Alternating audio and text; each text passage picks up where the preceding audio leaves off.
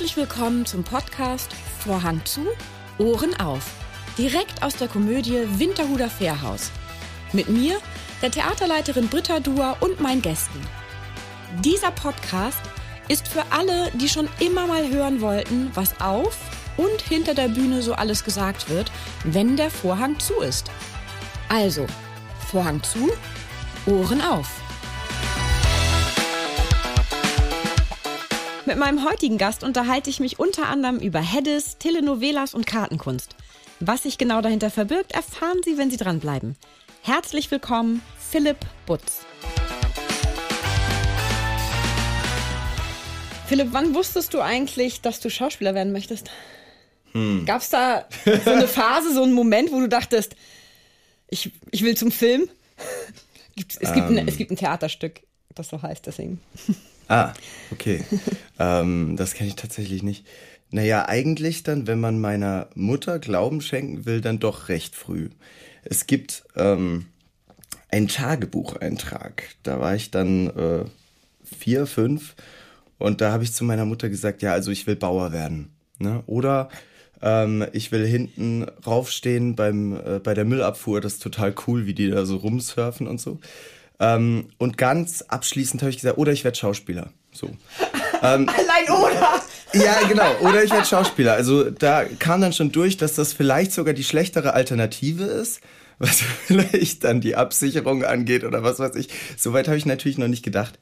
Ähm, aber ich habe eher so ein bisschen, naja, man könnte jetzt natürlich sagen, also mein Großvater war lange im Krieg und kam dann als ähm, spät Heimkehrer zurück und hat dann seinen Platz gefunden ähm, im Staatstheater in Karlsruhe als Cacheur und Bühnenmaler und also da gibt's dann eben schon die Verbindung zum Theater. Warst du dann auch bei ihm manchmal im Theater mit dabei? Eben nicht. Das würde ich jetzt so gerne erzählen, wie oft ich da saß und äh, wie ich das alles genossen habe und wie mich die ganzen Schauspielenden beeindruckt haben und wer meine großen Vorbilder sind. Ach, ich habe mir so viel überlegt, aber nein, das funktioniert alles nicht, weil ich war einfach zu jung. Also mein Großvater war dann leider schon verrentet, ähm, als ich dann irgendwie in dem Alter gewesen wäre, wo ich das hätte genießen können. Ähm, und so kam da, kam ich dann irgendwie später erst wieder zurück zum Theater. Wobei ich sagen muss, eigentlich, was ich hier mache, ich habe hier jetzt, wir haben den schönen Blick auf die Bühne und so. Und wenn ich da in der ersten Szene Sarah Bernard sehe, die dann, na, die ja Edmond Rostand protegiert hat und äh, die da zu ihm kommt nach Hause und äh, ihm da dieses Angebot offeriert, ihn äh, Monsieur Constant Coquelin vorzustellen, da sehe ich meine Mutter. Ich sehe wirklich meine Mutter von der Art und Weise, wie sie das spielt. Ähm, jetzt war neulich meine ganze Familie hier im Publikum gesessen und ähm, meine Schwester kam dann, meine größere Schwester, mit der ich auch zusammenarbeite, inzwischen ein bisschen künstlerisch auch, äh, kam dann auf mich zu und hat gesagt, ne, das, also die, die Sarah Bernard, die hat mir ja wirklich toll gefallen. Da habe ich gesagt, ja, weil sie spielt wie die Mama. und meine Mutter ist nicht Schauspielerin geworden, auch nicht mein Vater, sind alles Pädagogen, ähm, was ja aber auch irgendwie, da brauchst du ja auch einen Entertainment-Faktor, ne, um alle bei der Stange zu halten. Und so sind sie dann so, ähm, würde ich sagen, ähm, ja, das äh, am favorisiertesten ähm, ja, was machen Sie? Äh, Legasthenie, Dyskalkulie, äh, Lerntherapiezentrum in Karlsruhe. Und im Endeffekt spielt meine Mutter die ganze Zeit Theater mit den Kindern und hat da so viele Figuren und Sachen, mit denen sie dann immer versucht, äh, irgendwelche Rechengeschichten beizubringen und so weiter. Und das funktioniert ganz wunderbar. Also ich bin da eigentlich total zurückhaltend, wenn ich dann da vorbeikomme und sage, ja, komm mal rein hier, der Lukas will auch Schauspieler werden. Da weiß ich überhaupt nicht, was ich sagen soll und bin total überfordert. Ähm, also eigentlich ist meine Mutter Schauspielerin und ich sitze jetzt hier. Ähm, das heißt, hattest du in der Schule auch äh, so in der Theatergruppe mitgemacht, mhm. klassisch? Und ja. dann nach dem Abi gesagt, oh, Schauspielschule ist ganz cool, weil du bist ja in Karlsruhe zur Schule gegangen, mm. aber auf die Schauspielschule in Freiburg. In Freiburg, also gar nicht so weit weg.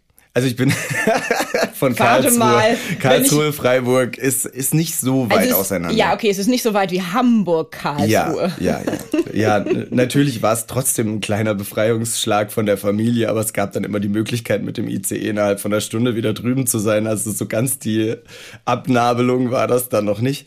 Ähm, ja, in Karlsruhe war das so, dass, äh, also ich war auf einer Sportschule und ähm, ja, habe in der Zeit ähm, mich viel sportlich ausprobiert, verschiedenste Sachen gemacht, Handball gespielt und Pipapo.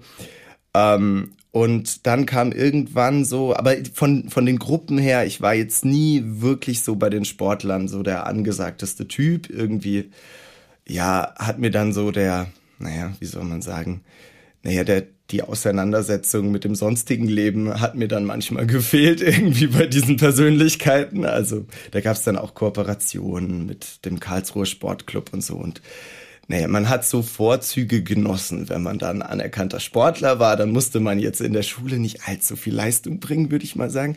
Und ich habe dann dieses Kunststück vollbracht, dass ich tatsächlich auch zum Abitur mit keinem, mit nicht wirklich einem guten Abitur, bin auch sitzen geblieben in der zehnten Klasse, ähm, habe ich einen Buchpreis erhalten, aber nicht für meine glorreichen Noten oder für meine sportlichen ähm, Glanzleistungen, sondern weil ich die Theater AG wiederbelebt habe damals mit meiner Schwester zusammen und äh, mit Matthias Langehain. Ich, ich erwähne ihn jetzt erst zum ersten Mal namentlich, da freue ich mich, der äh, Musiklehrer dort, der das in die Hand genommen hat. Ähm, und da haben wir damals äh, Linie 1 gemacht. Also das Kultmusical, Musical mögen sie ja gar nicht so gern, ist ja eigentlich auch kein Musical, also diese äh, Berliner äh, Theatergeschichte vom Gripstheater. Die haben wir damals gemacht an der Schule. Und das war ähm, so, dass eben dann aus anderen Gruppen, eben nicht die Sportlergruppen, in denen ich dann irgendwie so, mit denen ich unterwegs war, auch abends unterwegs war, zwei Mädels auf mich zugekommen sind, zwei Freundinnen und gesagt haben, du, wir haben noch gar keine Jungs irgendwie. Du musst da irgendwie dazukommen, wir machen da Linie 1 und so. Und dann bin ich da hingegangen und dann haben die das wie so ein Casting aufgezogen. Und dann gab es da so sehr unrühmliche Situationen, wohl in den ersten Proben mit dem Regisseur, der mal an der Schule war. Und dann, ja, irgendwie gab es da, also es war vor MeToo-Zeit, aber da sind irgendwelche Sachen passiert. Und ähm, dann hat meine Schwester zu der Zeit, und das ist jetzt wieder der Link zum Staatstheater Karlsruhe, Regieassistenzen in Karlsruhe gemacht und äh, dort auch geschrieben. Und dann habe ich sie dazugeholt. Und dann zack, waren wir auf einmal, also ich wie die Jungfrau zum Kinder, auf einmal hier in so einer Schauspiel, Regie, was, Projektleitungsposition und äh, irgendwie hat das total gut funktioniert. Und ich war so baff, weil eigentlich haben sich von, von dieser Schule, alle Nerds der Schule haben sich vereinigt, um ein Projekt auf die Beine zu stellen und das ging dann total durch die Decke aber auch einfach deshalb, weil alle beteiligt waren. Also wir hatten den Schüler-Lehrer-Chor dabei. ähm, wir hatten dann so die handwerklich Begabten, die dann die Kulissen gebaut haben. Wir äh, hatten dann Mädels dabei, die eigentlich jetzt erstmal so auf den ersten Blick äh, jetzt nicht irgendwie kulturaffin waren, aber die gesagt haben, wir schminken. Total toll, wir schminken, ja klar. ähm, was hatten wir noch? Ähm, dann haben wir von außen Leute dazu genommen. Meine Mutter hat eine kleine Rolle gespielt. Natürlich. ähm, und eigentlich war das dann, ich, weiß nicht, ob man sich da so äh, vergleichen will, aber es war so ein bisschen wie an der Highschool, so, ne? wie man es so kennt aus den Filmen, wenn da dann halt wirklich so jeder mitmacht, ne? Und äh, Kostüme genäht und Sachen. Also es waren irgendwie so viele Menschen involviert. Es konnte gar nicht anders sein, dass natürlich dann immer die Bude voll war und das lief dann auf Spendenbasis. Wir haben da so viel Geld eingenommen, dass wir gesagt haben, wir machen noch ein Stück. Und das haben wir dann geschrieben und so ging das dann eben weiter. Also mein erstes Jahr nach dem Abitur habe ich dann eigentlich ein Stück ähm, geschrieben, gemeinsam mit dem Ensemble und mit meiner Schwester und äh, ja, Musiken dazu erfunden ähm, mit mit unserem äh, musikalischen Leiter und einer Kollegin, der Tochter von dem musikalischen Leiter, die auch eine ganz liebe, tolle Schauspielkollegin ist, Bettine Langehain, mit der ich sehr befreundet bin, die damals auch zu diesem Regie-Team gehört hat. Also wir haben das zu viert gemacht. Das heißt, das hat dieses ganze Menschen zusammenbringen, gemeinsam äh, auf ein großes ja. Ziel hinarbeiten. Ja. Und das dann auch zu vollbringen, sozusagen, hat dich dann dazu gebracht zu denken, boah, das ist eigentlich irgendwas, worauf ich Bock habe, auch ja. weiterzumachen nach ja. der Schullaufbahn. Ja, Also es war, es war diese Bühnenluft im, im ganz Allgemeinen, also eben nicht die Bühnenluft auf der Bühne, sondern auch hinter, neben der Bühne. Ist ja jetzt toll, das kommt ja hier jetzt auch wieder zusammen. Also dadurch, ja. dass wir so viele Menschen sind, die hier was auf die Beine stellen ähm, und die natürlich auch nicht immer einer Meinung sein können, aber diese Qualität zu wissen, das Theater verzeiht auch wieder, also dass man man kann noch einen Disput in der Pause haben und dann spielt man wieder und man spürt während des Spielens, dass man wieder gut miteinander ist. Ich finde, das das haben wir irgendwie auch echt äh, zur Perfektion gebracht in dem Ensemble, nicht, dass es die ganze Zeit hitzig ist, gar nicht, aber wir sind eigentlich so eine heterogene Truppe, also so, so komplett verschiedene Altersgruppen, verschiedene Erfahrungsgrade und alle verschiedene Temperamente. Ja. ja, da atmet er ein. Nein, Quatsch. Ähm, und trotzdem ist es eine homogene Truppe, weil alles irgendwie so zusammengekommen und weil wir einfach so viel miteinander durchgemacht haben. Ich bin jetzt nicht der Erste, der hier sitzt, also wird ja eigentlich, wurde ja schon einiges erzählt auch, aber ähm, dieses Proben, doch nicht aufhören, wieder proben, umstellen, kürzen, äh, äh, dann so eine kleine Premiere, dann äh, Corona-Fall, wieder fällt jemand weg, äh, nochmal Neustart. Also und dann natürlich äh, ja dieses dieses äh, wahnsinnige erste Mal zusammen auf die Bühne gehen. Wir haben einfach so viel zusammen erlebt, also ich glaube, so leicht. Der, der Kid, der hält ganz gut bei uns, ja. Du stehst ja jetzt sechs Wochen lang, so ungefähr sechs bis sieben Mal die Woche für jeweils zweieinhalb Stunden auf dieser Bühne, was ja auch ein körperlicher Kraftakt ist. Und da, und da habe ich jetzt noch nicht mal die Probenzeit mit eingerechnet. Ernährst du dich eigentlich in diesen Zeiträumen irgendwie anders oder hast eine mentale Routine? Wie gehst du mit dieser Belastung um? Also ich koche wahnsinnig gern und ich habe aber in diesen Phasen erlaube ich mir so Tiefkühlkost zu kaufen und äh, dann des Nachts mir einfach irgendwelche Nudeln warm zu machen und die dann zu pimpen, so ein bisschen Chili vorher, bisschen äh, Zwiebeln irgendwie anrösten, gutes Olivenöl drüber und dann schmeckt das irgendwie Kürbiskernöl obendrauf später. Aber nein, ähm, es ist schon so, dass ich extrem viel Zeit mir gönne und für mich ist es eigentlich also für mich ist es ein Glücksfall, das darf man gar nicht so laut sagen, weil ähm, ja, also meine Psyche kommt eigentlich auf diesen Rhythmus sehr gut klar. Also ich komme damit gut zurecht, weil ich ansonsten tagsüber oft hibbelig bin und in so einer Bringschuld, wenn ich nicht weiß, was als nächstes kommt. Also dieses sich selbst organisieren, es fällt mir nicht so wirklich leicht. Also seitdem ich jetzt freiberuflich quasi tätig bin, das ist so meine größte Competition und mein größter Gegner bin definitiv ich. Und solange ich so viel spiele, habe ich für mich keine Zeit. Deswegen bin ich so gerne hier. ähm, und äh, ich glaube auch, dass es prinzipiell gar nicht so gut ist, um sich selbst zu kreisen, weshalb ich dann äh, auch bei der Podcast-Anfrage so einen Zucker hatte und dann dachte, oh nein, da muss wir wieder über dich selbst reden. Das ist doch gerade die Phase, wo du das so von dir wegkommst. Aber der Beruf vereint es halt so ein bisschen, ne? dass man einerseits ja eben flüchten will in diese Rollen und andererseits dann gefragt wird, ja, was ist eigentlich mit dir? Hm. Ja, genau. ja. ja, du hast dich also quasi erfolgreich in eine Rolle geflüchtet und musst dich nicht mit dir auseinandersetzen und dann kommt jemand wie ich daher und sagt, du übrigens, ja, genau. quatsch doch mal ein bisschen über dich. Ja, genau. Lass doch mal Erzähl uns ganz mal. tief reingucken ja, in dich und setz dich mal mit dir auseinander. Ja, ja, natürlich. Vor laufenden Mikros. Ja, machen wir ein bisschen Psychoanalyse, genau. ja. Ähm, du hattest deine Schwester erwähnt und du hattest ja. gerade deine ältere Schwester. Mhm. Das heißt, du hast auch eine jüngere? Ja, ganz genau. Du ja. bist Sandwich? ja, so sage ich das auch immer. Ja, ich bin Sandwich-Junge, genau. Deine jüngere Schwester, mhm. hat die auch was mit Kunst zu tun, künstlerisch wie deine ältere Schwester? Oder äh, hat die was Anständiges gelernt? Also eigentlich will jetzt, jetzt mal... Ähm hm, wie soll man sagen, also so üblich gesprochen würde man jetzt sagen, von Berufswegen nein, wobei sie Ergotherapeutin ist, was ja dann auch wieder Verbindungen knüpft, ja, knüpfend zum Beispiel äh, irgendwelche ähm, fingerfertigen Sachen. Sie näht unwahrscheinlich gut auch. Also meine Nichten und Nerven sind sowas von versorgt. Also äh, darf man gar nicht sagen, ja, aber ich krieg auch Unterhosen, ich krieg alles genäht. Zugeschickt. Ähm, und äh, genau, also sie, sie hat es auf jeden Fall auch. Das ist irgendwie so ein Familiending. Jeder Kindergeburtstag, alles ist irgendwie dann so ein Riesenevent und hat immer ein Motto und äh, dann spielt sie halt bei dem anderen Kindergeburtstag von meiner großen Schwester, spielt sie dann die Hexe, die unten im gleichen Haus wohnt, wo die Kinder dann immer hin müssen und irgendwelche Aufgaben vollbringen. Also die haben das alle. Alle so. haben das Künstlerische, ne? Von ja, deinen Eltern würde ich, dann. Würde ich schon sagen, ja. ja und und genau. weitere Generationen quasi. Ja, ja. Übersprungen. Aber ja, sie ist, sie ist eigentlich so von uns, würde ich sagen, die mutigste. Also wir, wir sind schon sehr ähm, wohlbehütet aufgewachsen, würde ich jetzt mal sagen. Also ich kann hier jetzt nicht prahlen mit irgendeiner krassen Geschichte so im Vorhinein. Wir sind schon sehr behütet aufgewachsen. Aber ähm, ich muss sagen, dass meine jüngste Schwester das Glück hatte, meine Eltern waren sehr vorsichtig in allem, äh, bei meiner großen Schwester, auch bei mir noch. Wir waren die ersten Kinder mit pinken Helm, die irgendwie die Schneepiste runtergefahren sind auf Skiern. Ne? Das war immer so, so das Peinlichste, was irgendwie ging. Das haben wir dann gemacht.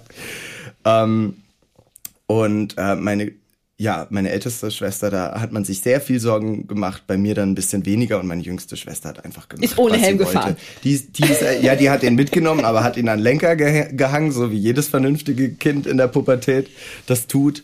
Und äh, meine kleine Schwester ist dann auch, ähm, also im Zuge der Ergotherapie-Ausbildung hat sie ein Jahr in Guatemala gemacht, was ja auch sehr mutig ist und ähm, hat da viel erlebt und äh, ja, also mit ihr bin ich irgendwelche Klippen runtergesprungen und habe so Sachen gemacht. Das ist dann so die Seite. Da habe ich da auch das Temperament eher ausgelebt und äh, mit meiner großen Schwester dann eher so die die, die, die ruhigeren Sachen das und Künstlerische. Zugang zu einer Musik und so. Aber wobei ich das meiner kleinen Schwester überhaupt nicht absprechen will. Oh je, jetzt, ich komme in Teufelsküche. du hast äh, zwei Jahre lang auch eine ähm, Sprecherausbildung, beziehungsweise ähm, warst bei einem Vocal Coach, einer Vocal Coachin. Sowas gibt's ja. Ja, das habe ich dazwischen immer mal ja. wieder gemacht. Also hast du dann nur deine Gesangsstimme ausbilden lassen oder auch deine Sprechstimme?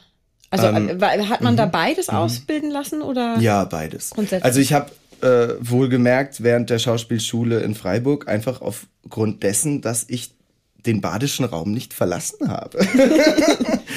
dass dieses Abge hätte ich mal früher hier zu euch kommen müssen ähm, einen gewissen Singsang. Das ist in einem französischen Stück natürlich gar kein Problem. Das ist ja eher zuträglich, die Nähe zu Straßburg und zur Grenze.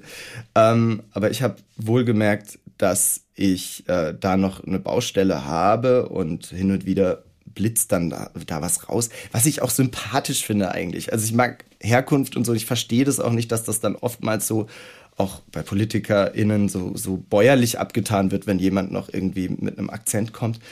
Aber ja, für unser Berufsbild ist es natürlich irgendwie, sollte es da die Reihenform auch geben. Und deswegen habe ich mich da immer mal wieder dran gesetzt. Habe einmal gesanglich äh, in der Zeit in Freiburg mich ähm, verbunden oder, oder äh, über einen Zufall eine Opernsängerin kennengelernt, die dann mit mir Vocal Coaching gesanglicher Natur gemacht hat was damals sehr wichtig war, weil ich, äh, weil in Freiburg ganz viele kleine Türchen aufgegangen sind und ich so alle kleinen Träume irgendwie auf einmal dann erledigen konnte während der Schauspielschulenzeit. Also ich habe dann in der freien Theaterszene da viel an Kleinhäusern gespielt, habe eine Gastrolle am Theater, also am Stadttheater Freiburg spielen dürfen und habe aber auch eine Ska-Band dann gehabt, mit der ich unterwegs war. Also wir waren elf, äh, stimmt das jetzt? Elf, ja, nee, Moment, jetzt muss ich mal zusammenzählen. Äh, Rhythmusgruppe, Schlagzeug, Keyboard, äh, Gitarre, Bass und dann noch die Bläsersektion und ich. Neun. So, völlig übertrieben. Zwölf sind wir hier. Neun sind wir gewesen in der Band. Ähm, war mit denen unterwegs und ich habe viel, also musikalisch gesehen habe ich total viel, weil ich eben immer versucht habe, mich so manchmal so ein bisschen in der Schule auch so zu dissoziieren fast. Ich habe viel Reggae-Musik gehört und viel Offbeat-Sachen und so. Und das war dann absoluter Traum. Also weil ich mich auf Festivals total wohl gefühlt habe, ähm, dass so auch meine ersten Ausreißer-Sachen waren, dass ich irgendwie auf dem, am Chiemsee auf dem Festival war, auf dem Summer Jam, so Sachen. Und dann in Freiburg habe ich eine ähm, Mitkollegin gehabt an der Schauspielschule, die gesagt hat, du, äh, also hier unser Gesangsunterricht, du singst ja eigentlich ganz gut. Außerdem, da musst du jetzt nicht so perfekt singen, sondern vor allem Stimmung machen. Das kannst du auch. Äh, guck mal hier, die Ska-Band, da geh mal dahin. Und äh, das war dann ganz toll. Und da habe ich dann aber gemerkt, wir hatten dann eben auch Shows, ähm, die dann über eine Stunde gingen und so. Und da habe ich dann schon gemerkt mit Tour und dann immer, ich habe das dann noch mitgemanagt und immer rumtelefoniert und so. Ich gemerkt, ich komme an Rand. Und dann habe ich meine Stimme nochmal anders trainiert. Gibt es denn da irgendeinen Mini-Tipp, den du teilen kannst für uns untrainierte, stimmlich untrainierten Leute? Ja, also für mich hat ganz viel, also atmen lernen ist eigentlich key. So, ähm, im Endeffekt ist das äh, bei mir ein kleines Yoga-Programm. Völlig unpopulär, macht ja keiner heutzutage, ist jetzt was ganz Neues. ja, ähm, aber, Yoga, was ist das denn? ja, genau. Ähm, es sind die Sachen, es sind kleine Meditationsübungen. Ähm, mein Großvater, um auf ihn nochmal sprechen zu kommen, ähm, hat in einer Krisensituation in seinem Leben äh, autogenes Training sich angeeignet. Das hat er uns sehr mitgegeben. Ähm, und ich finde, das ist nicht nur sprachlich ein Vorteil, sondern auf der Bühne ein Riesenvorteil, dass man einen Atem sehr lang halten kann, wenn die Spannung hoch ist und das dann auch wieder auflösen kann. Also ich denke sehr viel, glaube ich, gerade in dem Stück, was ja fast was Disneyhaftes manchmal hat, ne, von diesen Abläufen her und, und auch von der Spielweise her, ich denke viel in Atmung, die Szenen tatsächlich. Also das ist jetzt so diese architektonische Seite von dem Ganzen. Ähm, und ja, also das, das ist, das ist so ein, das ist ein absoluter Skill, glaube ich, den wir alle haben zu jeder Zeit. Also ja. Machst du das vor jeder Vorstellung auch, dass du Atemübungen oder so, ähm, so Kurzmeditation machst oder so? Ja, würde ich gerne. Also es ist halt dann, es hat dann oft irgendwie mit der Realität halt nicht mehr viel zu tun. Ne? Wissen wir jetzt auch hier, was da vorher abgeht und so. Und vor allem, ja, ich dachte so mir, wie findest du da die Ruhe? Ich hätte das, das hätte ja, jetzt mich sehr beeindruckt. Ja, ich, ja, ich schaffe das tatsächlich. Mhm. Also ähm, äh, äh ja, also jetzt äh, im Schillertheater zum Beispiel, wenn da, wenn du dann wirklich da deine eigene Garderobe und wirklich sehr viel Raum und Zeit und so. Ich mag den Trubel hier, also weil dann dann steige ich auch direkt hoch ein. Das ist schon okay. Ich glaube, es ist, man muss es sich dann einfach auch wieder zurechtdenken. Ne? Man muss dann perspektivisch auch wieder sagen, ja, ich nutze das jetzt wieder.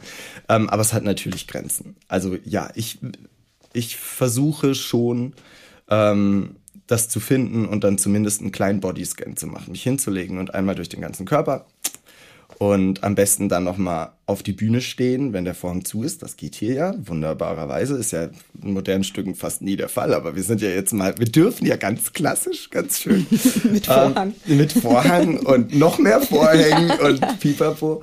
Ähm, und dann noch so ein bisschen ähm, sich einleveln und sich spüren, wie fühlt sich der Bühnenboden an und so ich küsse jetzt nicht die Bühne oder mache irgendwelche Ronaldo-Moves, aber ähm, ja, es braucht ja immer dann noch so einen kleinen Funken und ich habe jetzt nicht irgendwelche Glücksbringer oder irgendwas. Ähm, und so versuche ich dann, mich halt an so kleinen Details irgendwie festzumachen. Gestern hatte ich zum Beispiel kurz vor der Aufführung, ich finde dann immer was Kleines, was mir dann für den Tag besonders viel Spaß macht. Äh, Michaela vom Kostüm hat dann gesagt, hier, du brauchst doch noch ein neues Taschentuch, ich habe hier noch ein paar. Guck mal, die sind, die Ränder, die sind alle selbst gehäkelt. also nicht von ihr, aber so. Und dann sehe ich das und dann ist das so eine feine Detailarbeit und dann freue ich mich schon auf den Moment, wo ich mir den Schweiß abtupfe, weil ich weiß, ach, dieses besonders schöne Tüchlein. ähm, also ich, ich, oder man nimmt sich halt nochmal was vor. Also es ist immer so, oder eine Übereinkunft mit den KollegInnen, dass man sagt, das und das hat gestern nicht funktioniert. Lass mal genau die Stelle und dann freut man sich eigentlich genau da drauf im Stück. Also irgendwas gibt's immer, was man sich vornehmen kann. Dem entnehme ich so ein bisschen, dass du ein Mensch bist, der gerne vor, nach vorne schaut und ähm, das Positive sieht in den Dingen. Nicht? Dann habe ich heute ja alles richtig gemacht. Ja. Interview ist Verfälschung. Das heißt, daran musst du tatsächlich arbeiten, dass du nicht. Äh ja, wie gesagt, jetzt bin ich ja in meinem Fahrwasser. Ja. Wir spielen. Ich fühle mich wohl. Ähm ah, okay, gut. Dir fehlt das äh, die Wahrnehmung des äh, gehäkelten Taschentuchrandes, während du zu Hause sitzt und ähm, äh, nicht weißt, was dein nächster Job ist. Dein also in meinem Zuhause steckt sehr viel Liebe, weil ich ich sehe die Sachen dann auch. Also irgendwie auch während der Pandemie ähm, so richtig schöne Mid-Century-Möbel auf Kleinanzeigen habe ich so viel geschossen und dann angemalt und lackiert und gemacht. Und das ist alles, es ist alles Zucker so und ich sehe die Sachen auch noch und ich sehe es auch jeden Tag. Also ich bin, ich glaube schon, dass ich ein achtsamer Mensch bin und gehe mit ganz vielem achtsam um, aber halt manchmal nicht mit mir oder oft. Und das ist dann halt irgendwie was anderes. Also deswegen, ich, ich habe schon so eine Grundausrichtung, glaube ich, auch in die Wiege gelegt bekommen, sehr positiv nach vorne zu denken, aber mit dem Ist-Zustand bin ich eigentlich äh, oftmals nicht zufrieden. Wenn man in, bei Cyrano mm. in den vorderen Reihen sitzt, das kann ich eigentlich den Zuhörern und Zuhörerinnen eigentlich nur empfehlen, mm. dann ist es ein Traum, dir zuzuschauen oh. und in dein Gesicht zu gucken, denn du hast eine wahnsinnig feine und ausdrucksstarke Mimik. Mm. Also wirklich auffällig. Vor allem auch, ähm, das machen viele auf der Bühne, aber das ist mir jetzt bei dir besonders aufgefallen wenn du gar nicht im Zentrum stehst ja. des, der Szene in dem Moment. Also es ist natürlich, das machen ja alle, dass sie eigentlich die ganze Zeit spielen. Mhm. Aber ähm, ich kann dir gar nicht sagen genau, warum äh, bei diesen zwölf Personen mir das aufgefallen ist, dass du eine wahnsinnig feine Mimik hast, ähm, die sehr, sehr viel transportiert. Mhm. Also ich, zumindest für mich. Hast du das auch für dich erarbeiten können durch die ganze Zeit beim Fernsehen? Du warst ja, ja bei Sturm ja. der Liebe. Genau, ja. Tatsächlich. Ähm, und hast da über 200 Folgen mhm, gedreht. Mhm, Hast du das für dich da gelernt? Dieses, weil da, ich meine, Fernseh ja. ist ja nochmal was anderes als Theater. Also im Theater. Absolut. Ne, also ist ja, ja, muss ja bis in die 15. Überraschend anders damals auch für mich. genau. Ja, ganz anders. Hat dann eigentlich jemand beim Theater gesagt, mehr! Wir brauchen mehr Mimik oder stärker, größere Bewegungen. Und bei der Kamera, bitte nicht, nee, nur die Augenbrauen, bitte ganz. Komischerweise war es andersrum, okay. weil ich, weil ich so einen Horror davon vorhatte, äh, dass ich zu viel mache als ich dann, also gut, ich habe ja erst so eine, äh, beim Kinderkanal, das war dann auch so eine Herzensangelegenheit, habe ich so eine Comedy-Serie gedreht. Und dann kam ich eigentlich von da und da bin ich angekommen und Erik Polz, der Regisseur, super Typ, äh, bin ich auch sehr dankbar, dass er das damals mit uns gemacht hat, zwei Staffeln lang. Äh, da habe ich Napoleon Bonaparte gespielt. Also auch einen kleinen Menschen, wie hier Edmond Rostow, auch einen kleinen Menschen mit meinen 1,83. Das haben sie dann so von oben, so Herr der Ringe mäßig von oben abgefilmt. Ähm, und der kam dann zu mir und gesagt, es ist alles gut, was du machst, aber spiel doch so wie im Casting. Und ich so, ja, im Casting habe ich ja fast Theater gespielt. Ja, genau das, genau das ist lustig. Also da ging es um diese Überhöhung und dann ähm, wurde man dadurch irgendwie auf mich aufmerksam, äh, so öffentlich-rechtlich und hat mir dann angeboten, da zum Casting zu kommen für Sturm der Liebe. Ähm, und ja, dann, dann bin ich dahin und habe aber parallel noch Theater gespielt äh, damals am Westfälischen Landestheater und habe eben noch die Comedy fertig gedreht. War also überhaupt nicht überarbeitet, als ich angefangen habe. Ähm, und äh, ja, und dann bin ich da angekommen und dann kam irgendwann die Produzentin Produzentin, ah, was, die Producerin, glaube ich, oder war es Bea Schmidt? Ich weiß nicht, eine von beiden kam, ich glaube Julia Bachmann war das, also Producerin kam dann zu mir und hat gesagt, du musst jetzt noch mehr rauskommen aus dir. Und dann habe ich begriffen, okay, es ist, Telenovela ist für mich ein, ein Zwischengenre zwischen Film und Theater weil die Amplituden, die man zu spielen hat, die müssen groß sein, weil ansonsten das Setting ändert sich ja kaum. Also ich meine, es ist dann schon schon so, dass, dass äh, dadurch, dass es ja auch Außendrehs gibt und so, und manches wird dann auch mal aufwendig produziert, ne, wo sich dann auch alle drauf freuen, so das ganze gesamte Team, oh, heute machen wir was auf dem See und mit Boot und so und Philipp erfriert, egal, weiter. jetzt küssen, jetzt romantisch sein. Genau. Und ich bin so. Jetzt ist dir ganz heiß vor Liebe. Ja, ja, ich, äh, ich habe mich damals an, an meine äh, wirklich geliebte Kollegin Christine Barlock rangeklammert, wenn man gesehen hätte, was unter Wasser passiert ist. Also, dass meine Beine sie umschlangen, weil ich so gefroren habe. Das war dieser Trailer-Dreh und dann kam immer vom Boot so, jetzt, jetzt sprich. Und ich habe nur, nur noch geklackert. ähm, ja, auf jeden Fall habe ich da begriffen, ähm, man muss diese Amplituden mitspielen. Und äh, da habe ich mich ehrlicherweise auch nicht so leicht getan mit dem Format, weil ähm, ich äh, das eine verstanden habe, also zu sagen, okay, Deckeln drunter spielen. Fürs Fernsehen? Ähm, fürs, ne? für, für, Film? für Film, Fernsehen. Mhm. Ähm, und beim Theater ausspielen, das war mir völlig bewusst, wie das funktioniert und dieses Zwischenelement. Da habe ich einfach geackert, um das rauszufinden. Also ich habe es dann irgendwann gekriegt. Ich war aber lange, weil ich mich sehr viel reflektiere und dann auch selber angeschaut habe und so. Ich war lange gar nicht so zufrieden.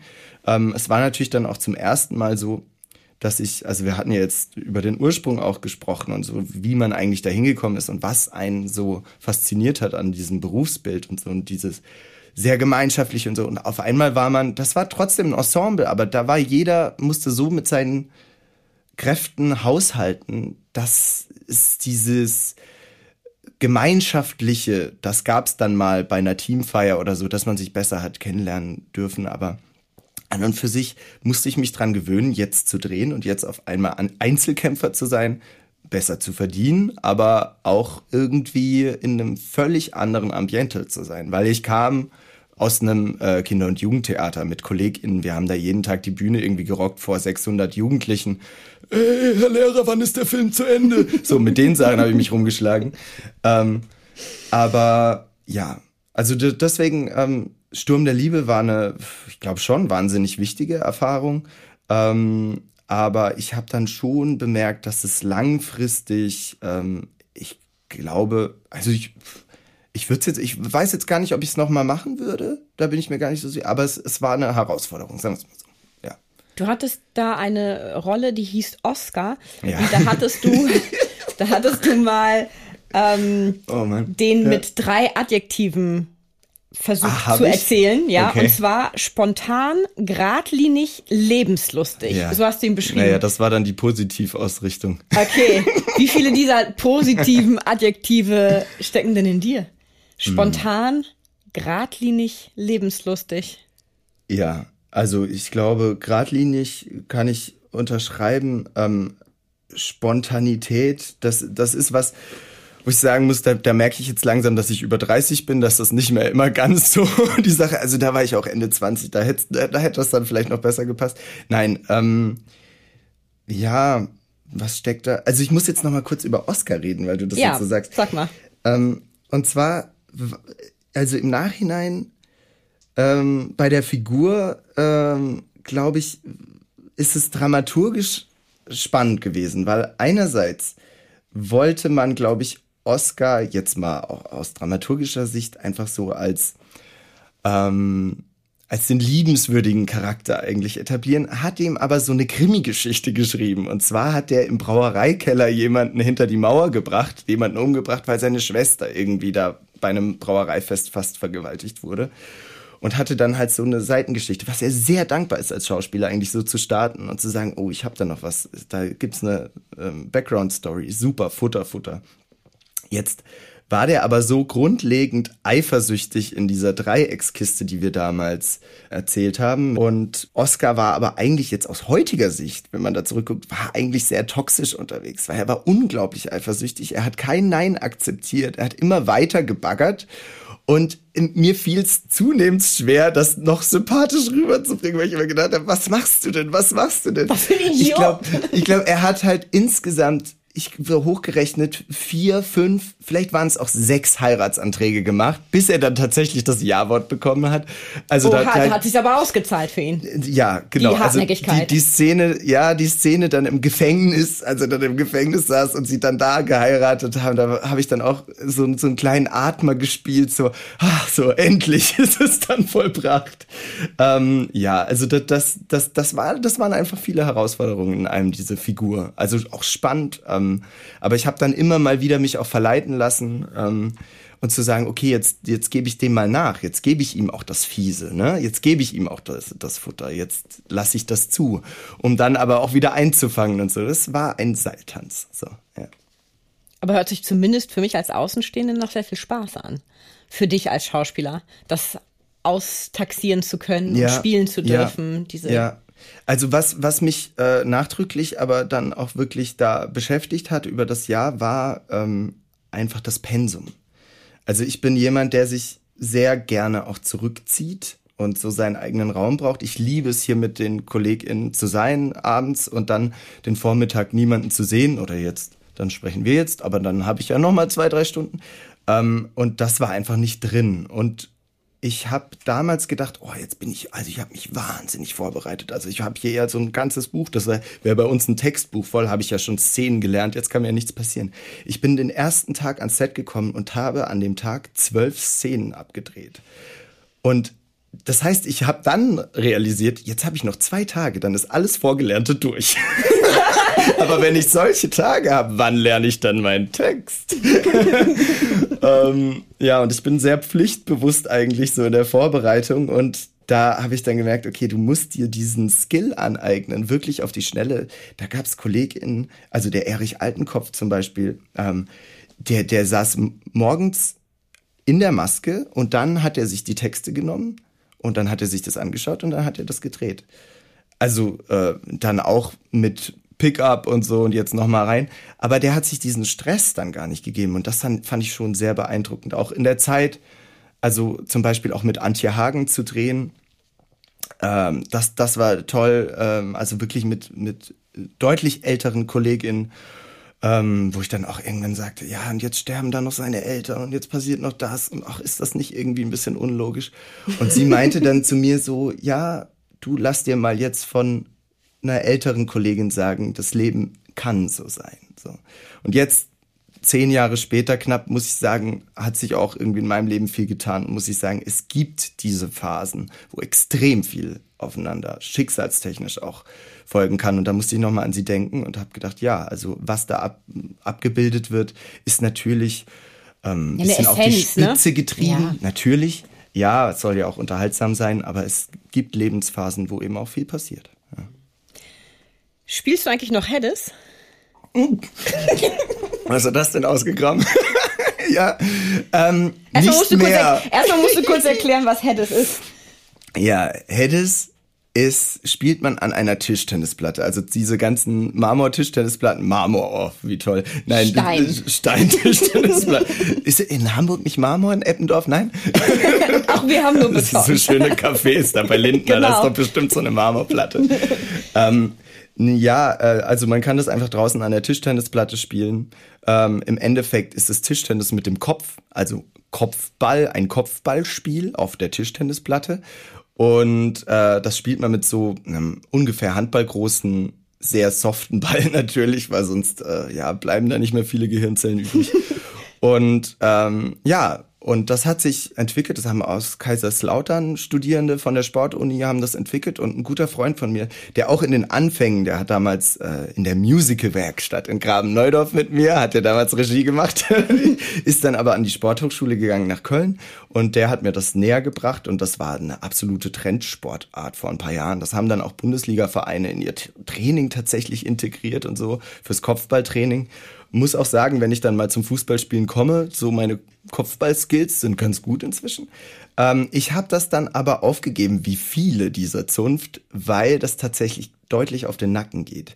Weil man durch das Anschneiden des Balles, da macht man so eine schnelle Nickbewegung, ne? Und das geht dann schon ziemlich eher auf den Nacken. Und ähm, ich spiele das immer noch gern mit meinem Vater zum Beispiel. Ah, ja. Der ist ja leidenschaftlich.